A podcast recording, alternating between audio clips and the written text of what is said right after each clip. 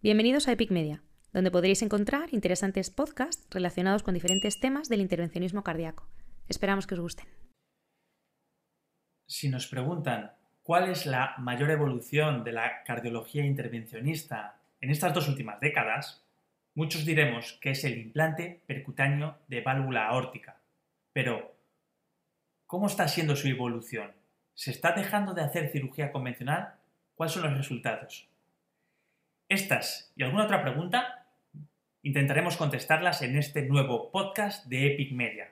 Soy Carlos Cortés, cardiólogo intervencionista del Hospital Miguel Servet de Zaragoza y quiero darte la bienvenida a este nuevo episodio.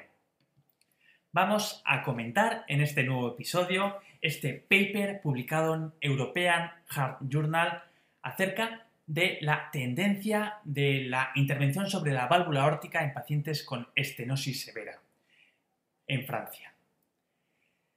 En 1986 se produjeron las primeras valvuloplastias aórticas.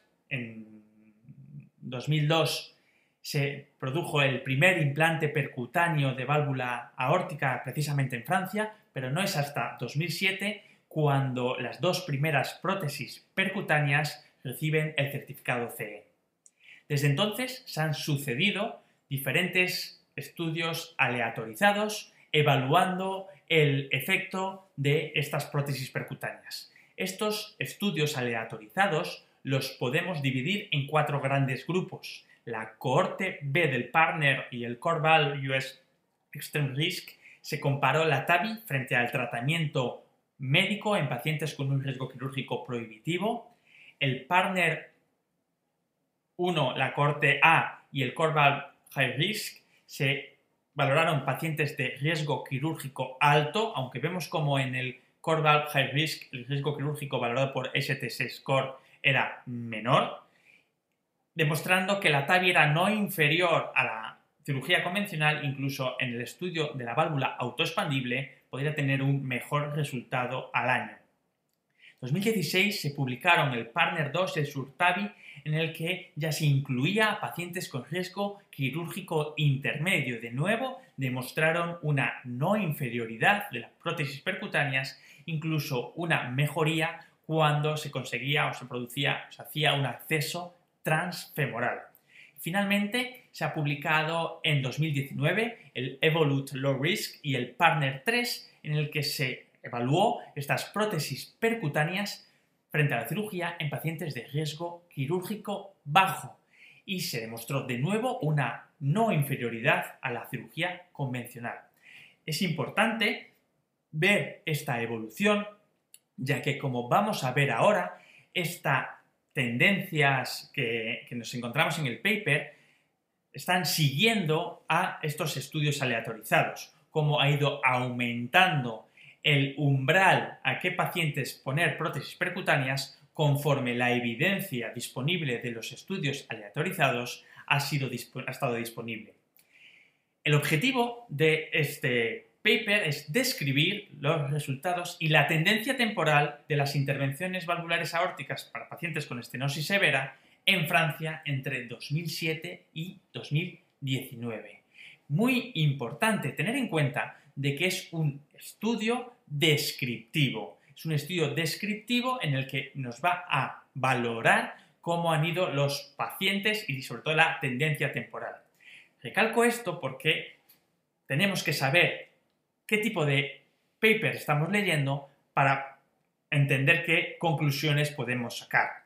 En este tipo de estudios no podemos hacer una comparación directa entre la TAVI y la cirugía, ya que si un paciente ha ido a una cirugía convencional o ha ido a una TAVI, ha sido porque mediante el Team probablemente se ha estimado hacia un lado o hacia otro. Por lo tanto, per se y por definición son grupos no comparables.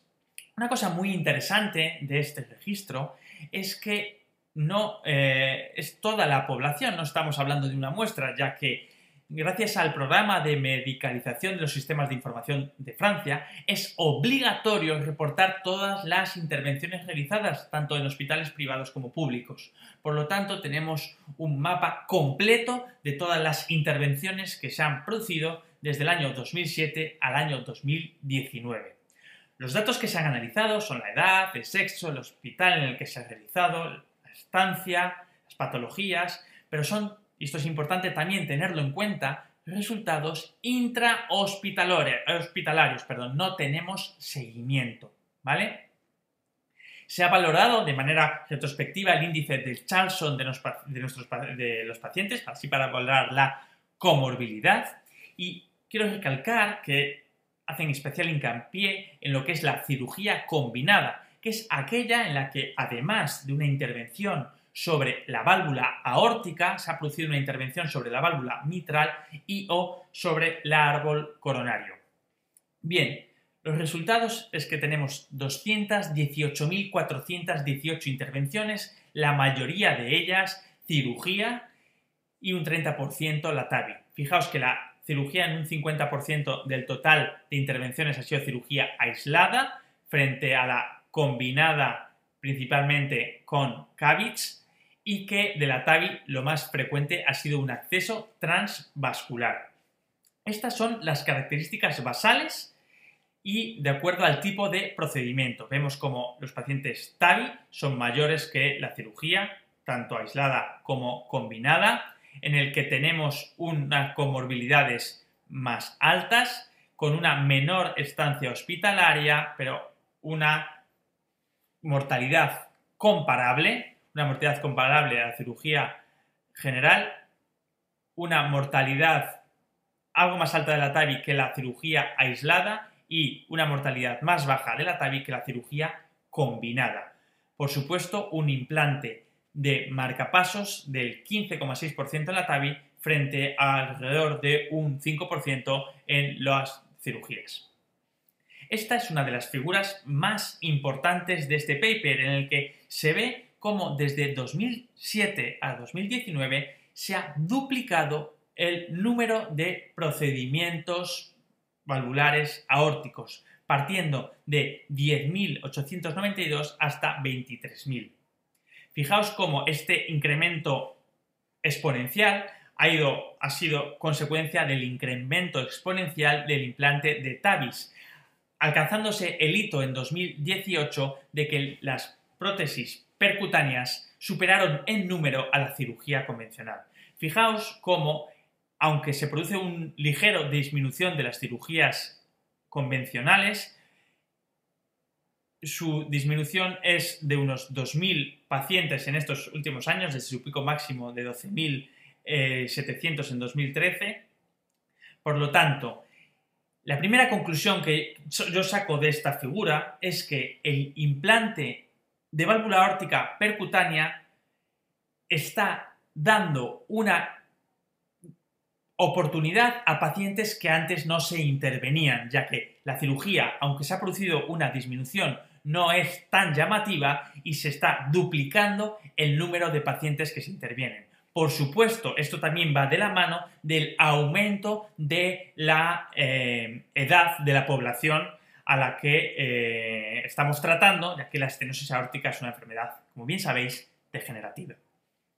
Bien, esta es una de las tablas que encontramos, como ha incrementado de manera muy llamativa, ya hemos dicho, el número de procedimientos y la edad también ha ido aumentando conforme ha ido aumentando el, el procedimiento TAVI y lo más importante es que la comorbilidad ha ido disminuyendo, lo cual me está indicando que estamos haciendo una mejor selección de los pacientes.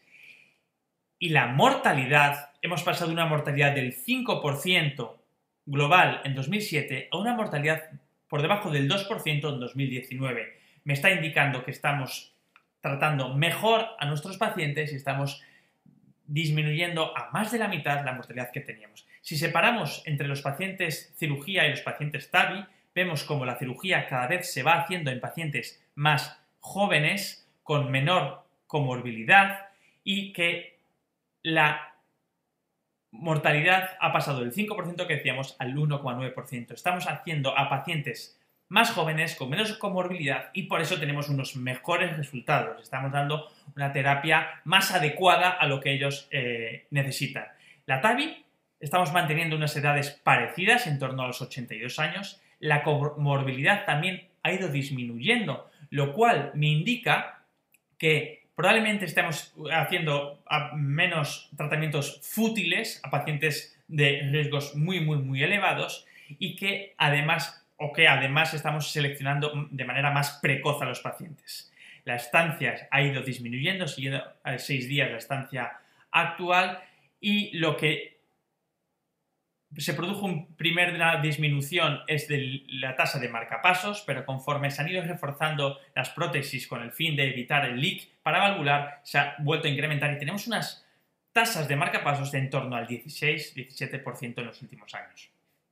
Vemos cómo la comorbilidad ha ido disminuyendo y de esta gráfica quiero resaltar cómo la comorbilidad de los pacientes con cirugía combinada llega a superar en 2016 la comorbilidad de los pacientes TAVI.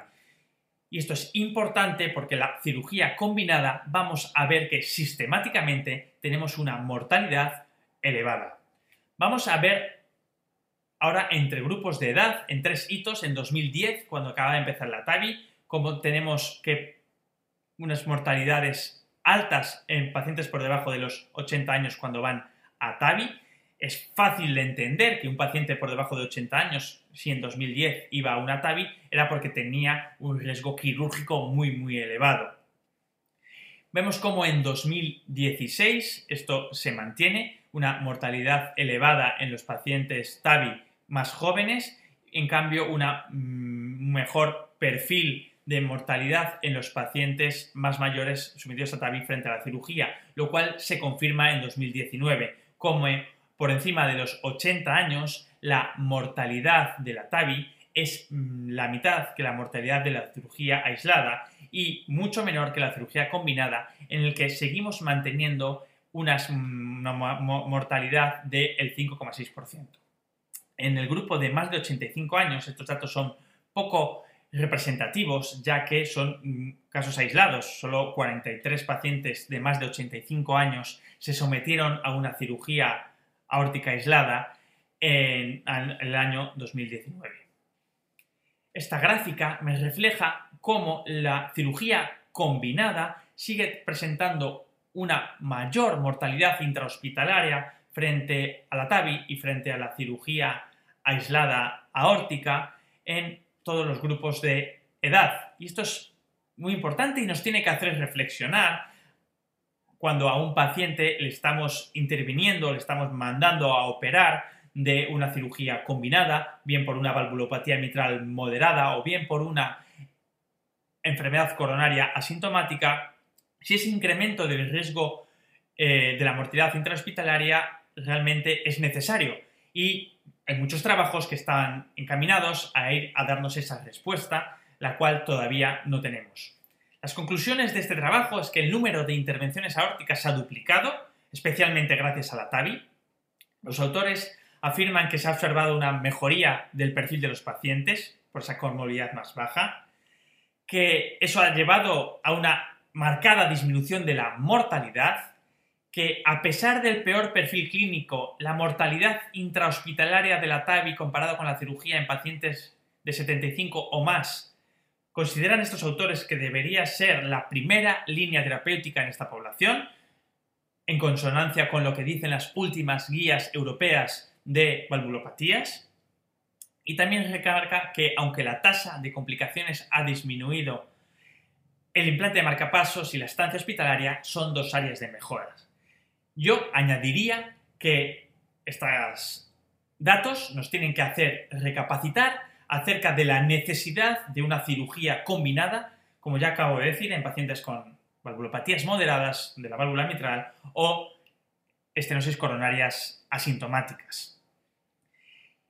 Y esto es todo, y espero que os haya gustado este nuevo podcast y seguro que pronto nos vemos con nuevos episodios. Un saludo y un abrazo muy fuerte.